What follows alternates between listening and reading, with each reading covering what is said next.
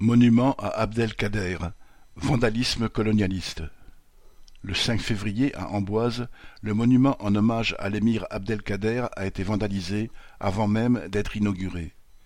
Si le geste n'a pas été revendiqué, on peut imaginer qu'il vient de quelques racistes ou nostalgiques de l'Algérie française. L'émir Abdelkader est en effet resté pour les Algériens le symbole de la lutte contre la colonisation française au XIXe siècle.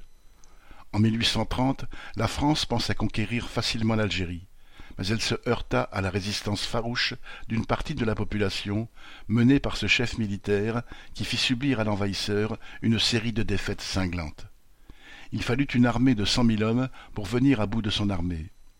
Le général Bugeaud, envoyé pour le combattre, se fit connaître par ses méthodes barbares il entama une guerre dite de ravageurs en dévastant totalement les régions conquises pour empêcher la population d'y travailler et d'y vivre. Entre autres sévices, ses troupes enfermèrent des villages entiers dans des grottes pour les asphyxier par enfumage. En 1847, Abdelkader dut se rendre, après le massacre de Sasmala, sa capitale itinérante, désarmé et tombé entre les mains du duc d'Aumale, fils de Louis-Philippe, qui fit brûler en même temps son immense bibliothèque. C'est le général Cavaignac, futur massacreur d'ouvriers, qui le fit prisonnier et l'emmena en France, où il fut enfermé notamment au château d'Amboise, raison du choix de cette ville pour lui ériger un monument. Pourtant la guerre pour la conquête de l'Algérie ne s'arrêta pas là. Il fallut encore quarante ans pour que les soudards français viennent à bout de la résistance.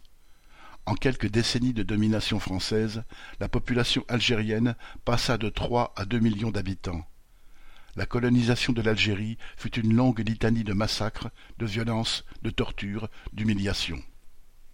L'extrême droite, nostalgique de l'empire colonial français, combat tout geste un tant soit peu critique de cette domination.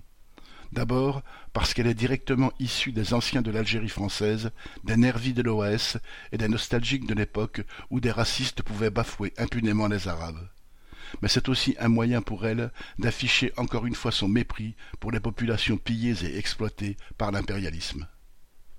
Marion Ajar